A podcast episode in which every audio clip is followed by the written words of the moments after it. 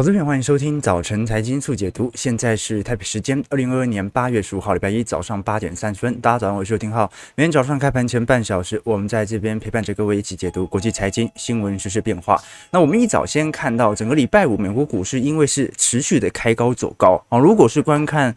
标普白指数来做低点反弹的话，应该已经有弹幅十五个 percent 了。那更不用说你像是纳指和费半的弹幅都已经算是从低点进入牛市了。我们看到礼拜五纳指是涨幅有两个 percent，哦，这个是四月中旬以来的最大单日涨幅。那包括辉达和美光，哦，就是在过去一周受到最为明显承受好费城半导体系统单卖压的这些概念股哦，礼拜五都是非常明显的买盘涌现，而且不只是系统单，还包括着散户的。回补力道，费半也劲扬了接近三趴。我们纵观上一周，道琼周涨幅是二点九 percent，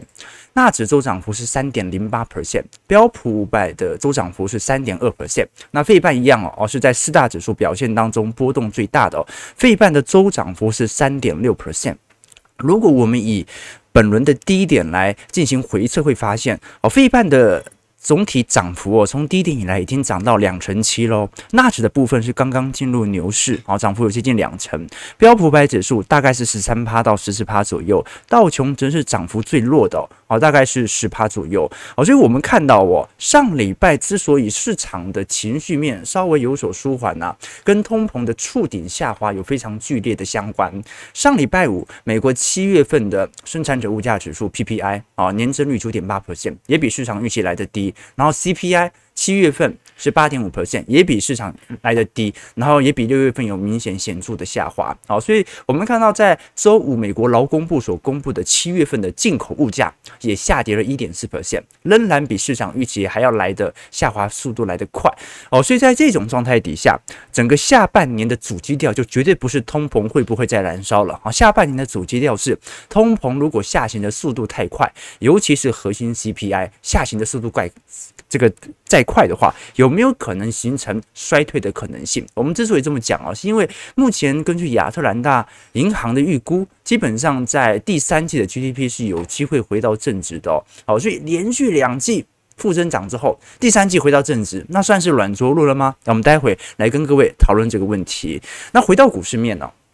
我们看到美国股市基本上流入的金额，从八周以来来看的话，应该已经算是陆续的创高了。好，这一次美国股市哦，从八月中旬以来啊流到现在，大概全球股票增加了七十一亿美元的资金。那如果以整个美国股市来看的话，哦，就是上礼拜啦，哦，资金流入量已经来到了一百一十亿。哦，这个是过去八周以来的新高。哦，虽然指数的推升的确啊，相对于当时的空头氛围啊，还有一段距离要走。哦，毕竟标普五百指数最近也才收复一半而已嘛，啊，但是呢，按照资金的流入速度啊，至少整体的情绪回暖是有非常明显的现象。那包括全球的债券呢，也流入了一百一十七亿美元哦，所以现在是股债同涨的阶段哦。我们看一下美银 AII 啊，散户投资人情绪指数，我们过去知道哦，从整个二一年年底到整个二二年呢，几乎是逼临了过去十几年来，呃，应该讲从零八年以来哦。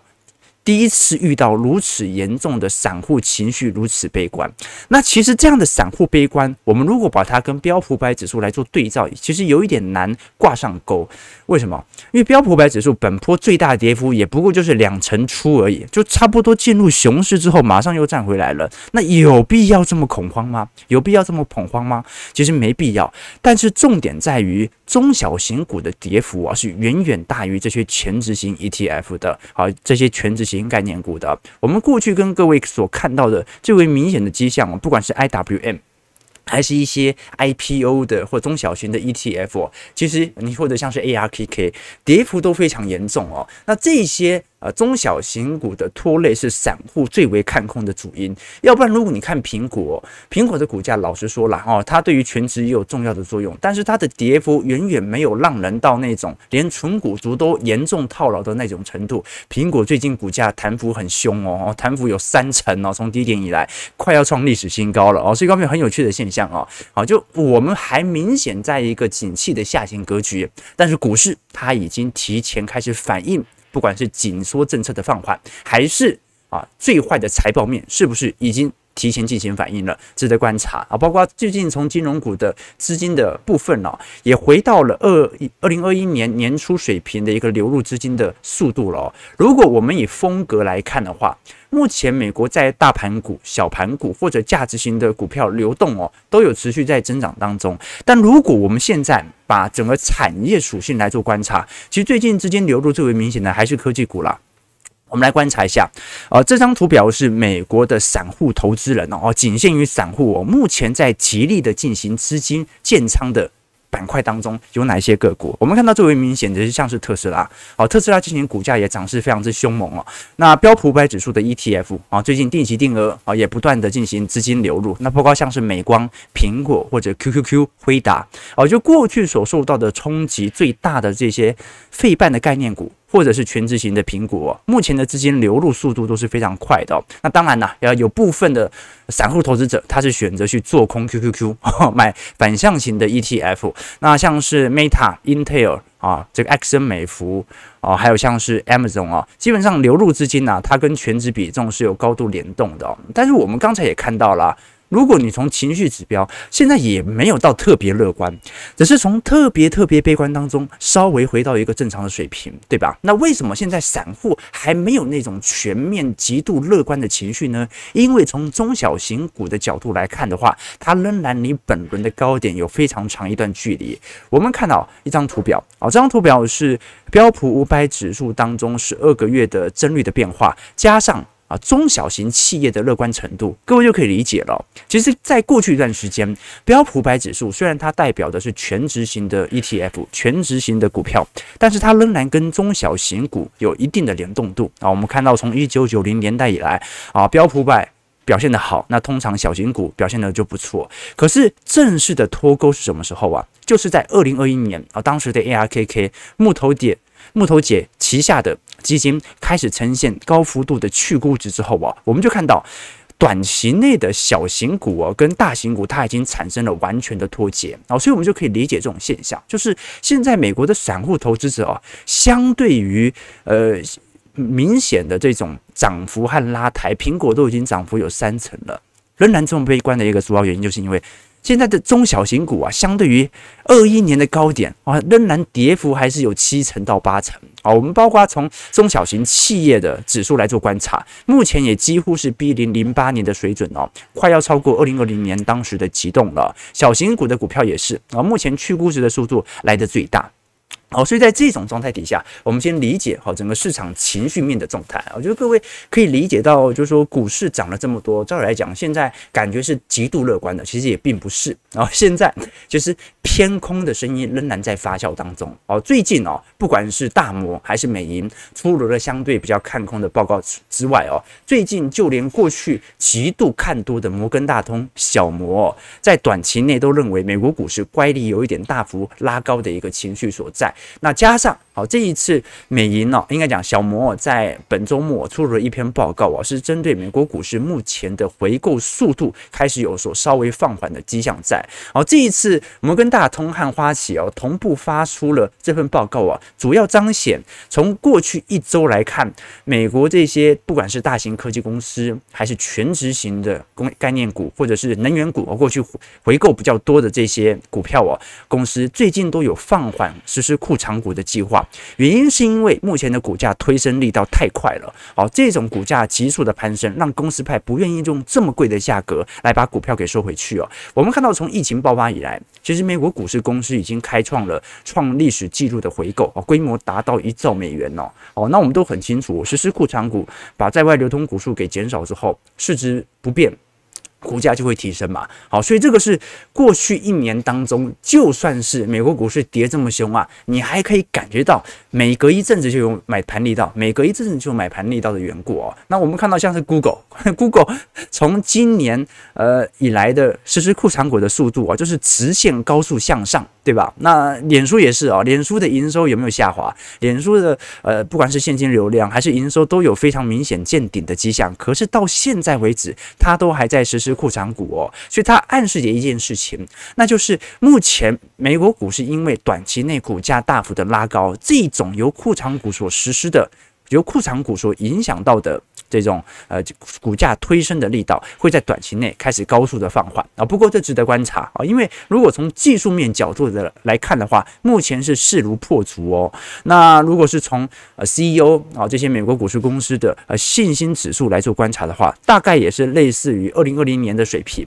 啊。所以现在的有趣的状况就是，大家都知道经济很差。可是你硬要说现在已经开始反映未来的经济复苏，好像有一点太早哦。其实这个是市场上啊讨论最多的议题啦。那我们看一下其他的总经数据有没有符合这种股市应该反弹的几率呢？其实也是有的哦。礼拜五之所以还有一个明显推波助澜的效果啊，除了跟我们上周所看到的通膨数据见底下弯之后哦，礼拜五盘中也公布了一项数据。是我们过去持续在跟各位关注的密西根消费者信心指数的变化，我们都很清楚哦，这项指标在过去已经创了历史新低了，好，从指数编撰以来都没有来到这么低过，好，来到五十哦，那这一次是从呃七月份的五十一点五啊上升到。八月份的五十五点一，好，那也就是说，现在消费者的信心在短期内哦有开始明显拉抬的现象。好，这一项指标我们过去曾经跟各位分享过，呃，真实的民众的购买力和消费数据不能用通膨来观察，你不能因为通膨高，所以大家就经济非常好。啊，因为很多人会以为啊，这个通膨高是来自于需求强劲嘛，很有可能只是供应链所产生的问题。那我们现在看到，现在真实的数据是，过去半年来通膨不断在创高，可是消费者的信心指数却不断的走跌啊，因为物价上涨了，但是工资水平上扬的速度非常慢。那现在这项数据稍微有一点上缓的现象，是不是暗示着目前？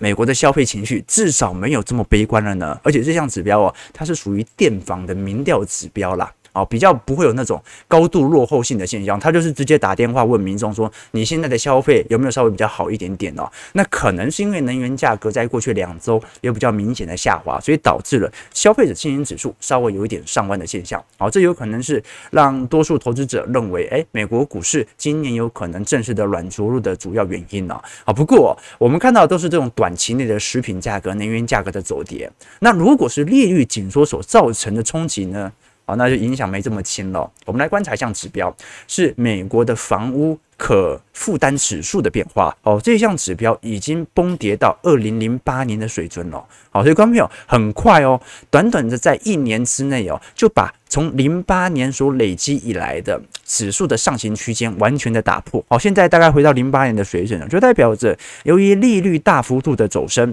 目前美国可负担房贷的人数正在不断的下调。啊，这个是真实紧缩政策所造成的伤害性。啊，值得大家来多做一些留意和观察啦。好，所以我们虽然还没办法很预估整个联总会的紧缩步调什么时候终结，宽松政策什么时候开始？但是拉丁美洲的呃央行官员们已经在陆续进行谈话的释放而，进行前瞻指引哦。因为拉丁美洲这一轮哦，应该算是升息速度来的最快的。我们看像是墨西哥、巴西、智利啊，什么时候开始升息的？都不是在二零二一年底到二零二二年哦。二零二一年初，他们就开始升息了哦，最为明显就巴西。然后巴西升息升息速度是来得最快的。后来墨西哥、智利哦，都有在二一年中旬之后开始陆续跟上的味道啊，他们的升息力度也是来得最猛的。那现在来看哦，预估在整个二三年的第一季啊，最快最快很有可能智利就会进行新一波的降息循环，来阻止呃内部的经济所产生的冲击过大。好，所以新兴市场哦，过去被美国美元玩坏了啊，每一次。你想想看哦，一九八零年代的拉丁美洲债务危机，九七年亚洲金融风暴，然后一五年啊土耳其，然后俄罗斯卢布危机哦，都是因为什么原因？都是因为短期内美元的快速升息，好，美元的快速升值，联准会的紧缩政策，导致这些新兴市场的货币暴贬嘛，啊，最后经济就崩盘了。好，所以现在哦，他们跑得比谁都快。这二一年，美国都还没有说要缩减购债的时候，他们已经先升息了。好，那等到二二年、二三年呢？肯定是等不到联准会决定要降息，好，这些新兴市场啊，它就足以进行这种央行的前瞻领先指引的效果了。好，那我们先看一下美国股市四大指数的变化。道琼工业指数上涨四百二十四点一点二七 percent，收在三万三千七百六十一点，快要碰到年线喽。哦，所以这一波的涨势算是真的蛮快速的哦。那如果我们从上行趋下行趋势线从高点来做一些连接的话，其实近期是有明显的突破的现象哦。那最近月线的上弯速度是很明显的，季线已经开始上弯了。那么预估再过的一周到两周，半年线呐、啊、就会跟月线有所交叉，然后就是两重的黄金交叉了。好，那到时候股价就应应该已经站回了年线的关卡。好，所以观众朋友，我们其实看到整个美国股市本波的涨势算是蛮强劲的哦。如果看标普，标普礼拜五上涨七十二点一点七三 percent，收在四千两百八十点。标普就非常有趣了，因为标普的周五的指数哦。有一个重要的关卡是四千二百三十一点，我们看到标普从低点反弹已经接近十五个 percent 了。那虽然如果从下降趋势线啊，感觉还是有一条瓶颈等待着这个标普产生新一波的卖压。可是这一波的涨是十五趴啊，如果我们以跌势来看的话，它基本上已经收复了一半的熊市的半数跌幅喽。也就是说，当初从四千七百五十点。跌到最低点，好，大概三千六、三千七百点左右哦。现在开始反弹，已经收复了当时反弹呃当时跌幅的一半的点位喽。也就是说，现在整体呃熊市的半数跌幅已经开始收敛了。那为什么现在这个关卡从技术层面者或者动能投资者的角度啊是十分值得关注的？因为大家应该听过啊，黄金分割率，我们以前在学那个投资学。哦，不管是考证照还是大学学财富管理啊，都会聊到这个黄金分黄金分割线。黄金分割线哦，它的分裂序数是我记得是一一二三五八十三二一三四嘛，就是每一个数字都是前面两个数字的总和，然后最后它就会变成一个数字和一个数字的比例哦，趋近于常数的零点六一八。我们讲那个零点那六十一点八 percent 叫做黄金固定比率嘛，对不对啊？反正不管如何，就是正常来讲哦，反弹到一个明显的。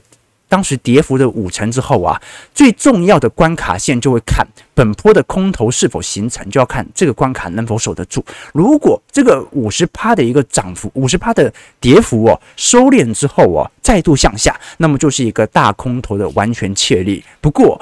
其实这样指标哦，以前大学做那个研究专题的时候，我也做过回测啦。其实没有那么准，刚好是五十趴的啊。有时候 反弹个两成就要往下下，有时候那个下行趋势线没碰到也会开始往下掉。好，所以呃，我们做技术分析，其实过去几天大大家都可以理解了。我们过去几天不是才跟各位聊费半嘛？好，当时费半对不对？站上半年线之后，跌破半年线，而且大跌。这个时候你本来。一开始要做多的，好不容易趋势形成的人该怎么办呢？又停损又加码，好，所以我们做动能投资者或者技术分析者哦，他就必须要等到一个明显的这种趋势的确认，才能赚到一定的报酬，很难抓到明显的反转点的现象在。好，所以我反倒认为说，纳指或者说标普在近期的反弹力道，我你用左侧和右侧交易的思维去思考，现在就会非常的轻松，对不对？观众朋友，如果是我们的会员投资朋友哦。哦，目前的绩效应该算是表现得还不错啊，不管是在针对整个美国股市的投入啊，台股的话那就没办法了嘛，哦，台股真的是盘的真久啊。那么像是呃，不管是原油资产啊、大宗资产、商品资产，我们在过去半年到一年的分析哦，虽然呐短期内是不一定估得准啊，但是哦，这个长期的趋势和方向它是确立的哦，所以左侧交易者。我们在左侧的时候做了该做的事情，右侧的时候我们是观察市场的情绪和变化即可。这个时候多多做一些停看听是比较好的。好，我们回去看一下纳指的部分，纳指上涨二百六十七点，二点零九 percent，是吧？一万三千零四十七点。费半啊，礼拜五上涨力度来得最猛哦，接近三个 percent，上涨八十九点，三千零六十七点，又回到了半年线关卡了哦。那么费半目前如果是从均线角度来看，是稍微有点落后其他三大指数的，不过弹幅来看，本轮是来得最凶的。好，所以哦，我们在呃累积自己资产的同时，适时的关注一下市场哦，各位会发现的哦。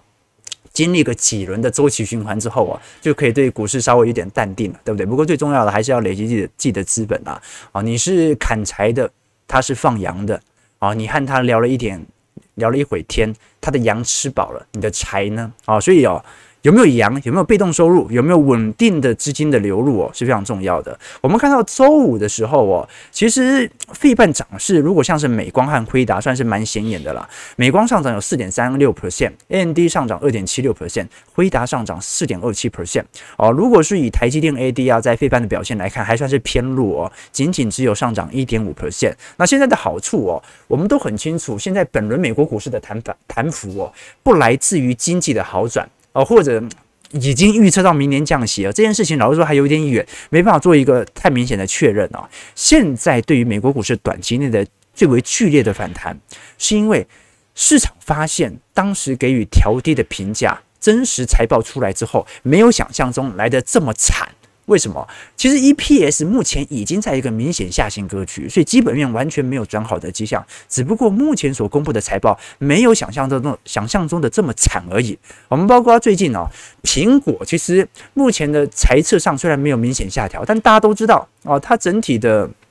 呃，成长动能在二二年底到二三年哦，可能连二一年底当时的 iPhone 十三都无法超越它的实体销量，但股价仍然在涨啊！哦，股价现在弹起来已经弹了近三成了。所以，如果以这种角度来看的话，为什么苹果能够有如此明显的买盘力道呢？一个最直观的原因就是因为，因为它没有比市场想象中来的这么惨嘛，对吧？哦，所以。大家对于苹果本来觉得作为全职股所受到这种景气的冲击，应该是来得最大的啊。结果财报出来，嗯，好像也没有想象中那么惨嘛。那虽然它也没有转好的迹象，不过啊，股市就给它了一定的反弹的主要力道哦。好，我们看一下苹果，其实最近财报市场的预期，我们已经看到了，不管是在 iPhone 的收入，还是在 Mac 的收入，还是在 App 的收入啊，仍然有持续增长的一个空间在。那现在最为明显衰退的，应该就属于我们所看到的 iPad 了。那预估在整个二二年年底啊，到时候 Mac 和这个其他的穿戴装置可能都会有稍微有所啊营收成长下滑的迹象，甚至来到衰退哦。但是只要 iPhone 的销量和 App，也就是软体的销量仍然在持续推升，就不会有太大的问题。我们可以理解一件事情啊，其实这一次大家。对苹果之所以有明显如此明显的啊这种买盘力道哦，一个最直观原因就是库存周期的问题。我们看到这张图表示，苹果目前在库存当中的这个库存周转天数的变化。你看到我，其实去年第四季哦的库存天数都比现在来得高哦。我们看到苹果一只手机把它卖掉。大概只要花过去以来大概是八天到九天的时间。那在二一年年底的时候啊，一度来到十三到十四天。那在整个二二年一季度到二季度啊，因为啊，老实说，现在是在准备进行 iPhone 十四的备货嘛，所以 iPhone 十三的销库存的速度就来得比较快哦。现在来看，也不过就是九天十天而已哦，也没有比过往的水准高多少。哦，所以你看，苹果涨势最为凶猛的那一段是什么时候啊？是二零二零年到二零二一年初那一段，因为库存水位很低呀，啊，哦，仓库里面都没有货，所以涨势来的相对最为猛烈。所以现在就是等 iPhone 十四了哦，因为现在苹果的库存并没有爆仓，并没有爆表，那这个时候就可以观察了。那 iPhone 十四到时候推出来所产生的效果为何呢？OK，这个就是整个美国股市在过去一周大概的概况。那本周我们会来跟各位追踪的，是从中概股和零售股来跟各位做一些财报的分享啊。本周包括沃尔玛啊、家得宝、劳氏哈，还有 Target 百货、目标百货、科尔百货都会在本周进行财报的公布哦。好，所以它不只代表着沃尔玛，我们讲这种传统的呃零售商。啊，这个批发商还有目目标百货啊，有点类似星光三月哦。啊，高端产品呢，我们都会来跟各位做一些追踪。再来哦，一些中概股，包括腾讯、理想汽车、网易、唯品会或者小米哦，啊，在本周都会进行啊业绩的公布。那它的财测已经调非常低了啦，啊，所以它只要不如想象中来的低，啊，都有反弹的机会在。那再就是联准会在七月份的会议纪要，啊，在本周三也会进行公布哦。那这一次市场会来。观察的是联总会内部官员对于下半年到明年紧缩力度的看法。好，我们来看一下台北股市的表现。呃，台股近期涨势也算是蛮猛烈的哈，大家都认为反弹嘛，那就一路反弹上去了。我们看到台指期现在上涨大概九十点啊，如果开盘上涨个一百点的话，那应该就是完全站回季线了嘛。今天啊，所以今天有可能会收复季线哦。虽然尾盘的卖压就很很难确定了。呃，大盘的部分在周五。是收在一万五千两百八十八点，上涨九十一点，成交值不算低，但也不算高了，哦，两千零五十三亿，周线是上涨两百五十二点，哦，不过台北股市已经连续六周收红 K 喽，哦，所以台北股市短期内是偏多格局的啊，哦，只不过这个格局很明显的在一个量缩状态底下，就代表着没什么人特别看好目前台北股市的行情，那也正于。由于没有什么人看好，所以它就真的就这样涨上去了，对吧？好，我们看到在量能相对不足的情况底下，整个季线的反压力道在本周要来观察了，会不会只是一个假突破？哦，今天站上，明天就回来了。那如果是有机会在短期内受到市场的情绪的回流的话，爆出那种两千五百亿、两千八百亿。哦，开始量能的回归的话，那么就有比较明显的、明显的拉抬的力道了。那如果观察整个台币的水准呢，礼拜五是收在二十九点九零八，哦，仍然是属于一个偏弱的格局。所以，呃，你要阻止外资的汇出啊，才可以作为明显的这种系统单的拉抬。其实近期。大家已经感受到了啦，好，不止台股啦，其实新兴市场的卖压已经有明显减轻的迹象了。尤其在过去两周，我们看到全球的新兴市场债务还有货币哦，都有明显的受到呃资金回流的现象在啊，不管是货币的升值还是债务价格的推高，都有明显的状态哦。如果我们以全球的紧缩力度来做观察，会发现，其实如果把亚洲地区，我们把中国大陆和印度给去除掉的话，因为中国大陆目前是属于宽松政策嘛，去除掉的话，其实按照着目前的紧缩程度来看的话。其实整个亚洲股市在本轮的紧缩力度对经济所造成的伤害都不如欧洲国家或者美国来的大哦。好，所以本轮的亚洲市场啊，除了那个斯里兰卡之外哦，大部分的东亚市场所遭受到的冲击，并不如想象中来得大哦。你如果是整个东亚市场的话，真的通膨来得比较高的。应该就是南韩了吧？哦，南韩的通膨四趴五趴哦，来得这么高，它跟内部的整个产业结构有密切的相关了。然后你像日本、台湾的话啊，或者香港啊，中国大陆其实都有一点。我们不能讲通缩哦，台湾还是有通膨，但是明显通膨力度不如欧美的这种感觉。好，我们看一下未来一周，因为台子期呃本周三结算嘛，哦，所以短期内有没有可能有一个呃做账的拉高行情哦？那因为现在业绩发布啊，逐渐要进入到空窗期了啦，好，接下来的法说会会越来越少了。本周虽然还有一些呃金融股的法说我们会来会来追踪，但是主要的大部分都已经过去了。如果我们以外资买卖超来看的话，其实外资在过去反弹格局当中。的回补力道还不是特别猛烈哦，只不过外资在台指期的确是有一点转多的现象哦，有可能是为了赚期货啦。那如果我们是从呃散户的角度来做观察，好，各位可以理解哦，目前啊、哦、散户非常明显偏空格局哦，哦从七月中旬就几乎一路看空到现在。啊，所以各位可以理解哦，这个台股的拉抬力道啊，都有一部分是散户贡献的。然后散户标准反指标嘛，我们看到上次呃上周外资在集中市场卖超了二十五点五亿哦，不过投信哦买了六十八亿哦，就存股族还在买啊，但是小台哦这些散户已经受不了了，提前做空呃做空啊，进行这种季线的反向。操作逻辑，好，我们就来观察一下，到底季线能不能这么好突破了。我们我们本周做观察好不好？啊，我们礼拜五来做些回推，到时候我们把今天的截图截下来好不好？大家认为一下啊，季线会站得上吗？啊，会，我们不要讲站不站得上哈，啊，因为可能今天不小心就站上了，季线能够站稳吗？啊，大家觉得能站上或者站不上，好不好？能站上或者站不上，我们就看本周了。好，我觉得很有趣哦，因为量能这么弱。市场是的确挺悲观的哦，所以你真的要那种大涨行情，好像有一点难，除非外资的系统单回归，对不对？可是你要说啊，现在要大跌，嗯，哦，这个美国股市不准呐，美国股市不准呐。好，我们看一下外资在上周的买卖超，呃，其实主要还是进行一些。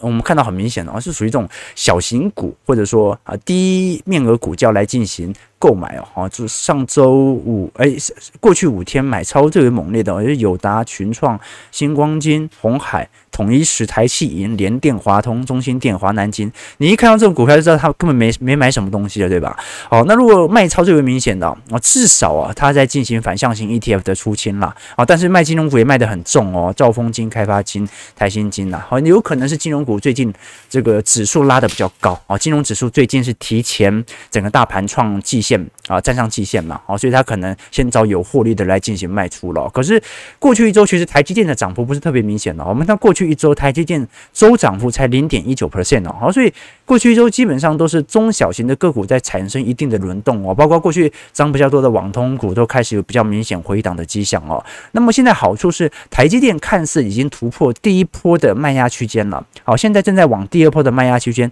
慢慢的上推，可是。如果是从产业格局来看的话，因为台积电现在给投资人的评价是很高的哦，好，所以在这种状态底下。只要稍微有一点财测的下滑，都会引起台北股市的明显修正。因为台积电把自己的财报讲太好了，哦，你只要不如预期的话，都有可能产生松动。然而，我们看到总经面现在不利于台积电了，原因是因为目前的我们所看到的晶片的交货周期啊，已经有非常明显见顶，开始有所下弯松动的现象。这张图表是晶片的。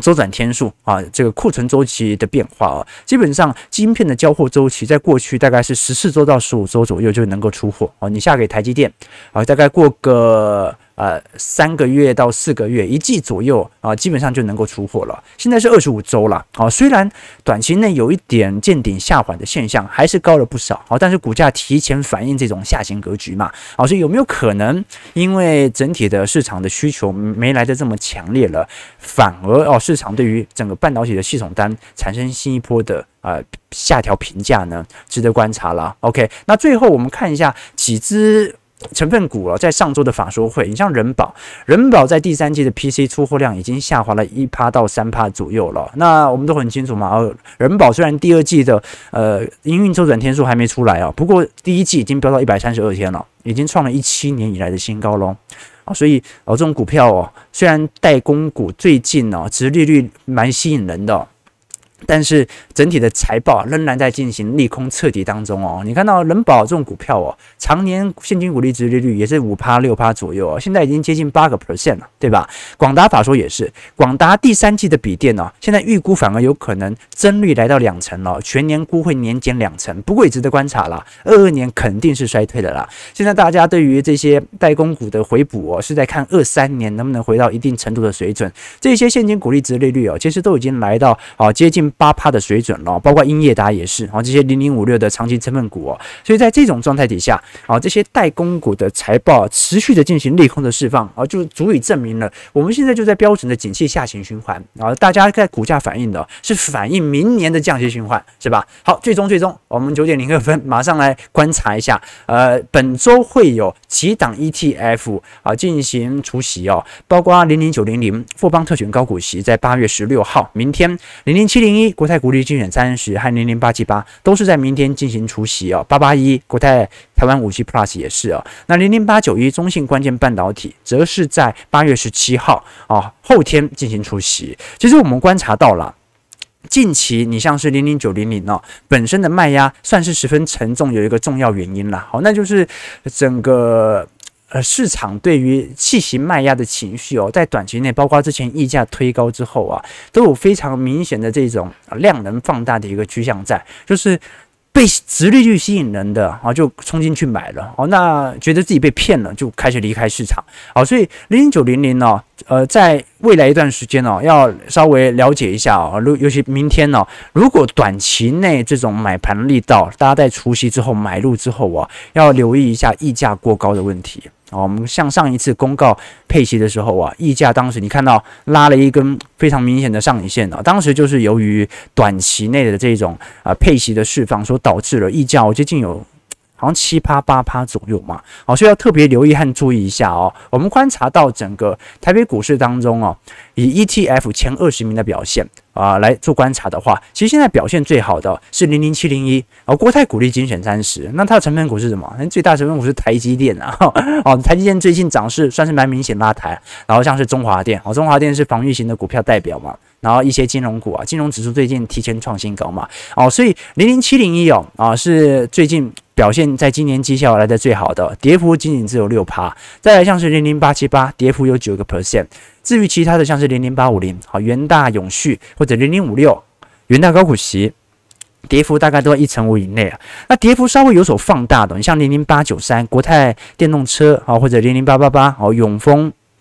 台湾，好像零零五零跌幅目前十七个 percent 哦。你看刚才我们看到的零零九零零哦，富邦特选高股息目前跌幅是十九个 percent 哦。所以高股息 ETF 它并没有太多的防御性的效果，反而因为大量的换股啊，造成净值的减损啊。那加上啊，它进行大量换股，对于呃股市市场投资人的青睐性似乎也有所降低的现象在。好，所以目前它跌幅算是所有的高股息 ETF 当中来的最重的，跌幅比它大的都是半导体型的 ETF 哦，像零零八八一国泰永续呃国泰呃台湾呃台湾五 G Plus 哦，或者零零八三零费城半导体啊八九一和八九二哦，它就是、呃、中信半导体和富邦半导体，然后跌幅都来到三成多哦，这是来自于半导体在近期过去一段时间的明显的卖压啊，所以呃除夕哦，值得观察的就是要不要参与，那纯粹于看于你是不是要进行长期的资本投入嘛，长期的续报，但是要特别留意一下溢价的问题哦，尤其这一次零零九零零殖利率有十趴嘛。对吧？哦，那配了一点二块，现在它股价十二块嘛，哦，是破发啊，跌破发行价来进行配息发放，好，所以哦，哦，各位要理解哦，它不可能每一季都发放这么靓丽的，虽然它是季配息哦。啊，每一季都发一点二块，过两年它净值就到零了嘛，对吧？好，所以它不可能每一季都发这么多哦，所以值得观察的一件事情就是，那如果市场投资人在短期内有过度乐观的情绪，观察一下折溢价的问题，网上都查得到。九点零五分，我们看到台北股市上涨八十点，收在一万五千三百七十一点，啊，应该是站上季线了，啊，大家都觉得站不稳。都这个时候了，你还觉得站不稳啊？OK，那那就要继续涨了，是吧？好了，感谢各位今天参与，我们礼拜五来做一些回推，好，从今天的留言来做一下观察，到底散户是不是反指标，还是只有收看游艇号的财经号角的投资朋友还 是反指标呢？呃，大家来做一些交流了，好，了解自己。跟自己反着对做也是一种办法嘛，是不是？感谢各位今天参与。我们礼拜一讯息量稍微比较多，我们在二三四五持续来跟各位做一些国际财经专题的介绍。如果喜欢我们节目，记得帮我们订阅、按赞、加分享。我们就明天早上八点半早晨财经速解读再相见。祝各位投资朋友看盘顺利，操盘愉快。